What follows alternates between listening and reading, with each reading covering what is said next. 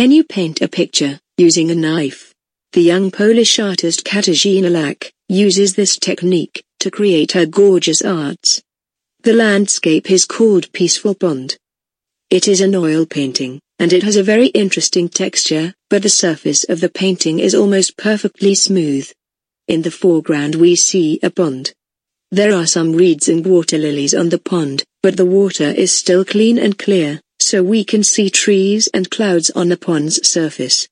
In the middle of the picture, we see ordinary green and yellow trees, pines, aspens, oaks. The artist very carefully and accurately painted the landscape. It seems that we are standing on the edge of the pond.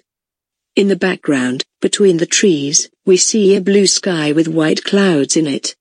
We feel quite nostalgic. This picture describes one of those places, where people are usually happy.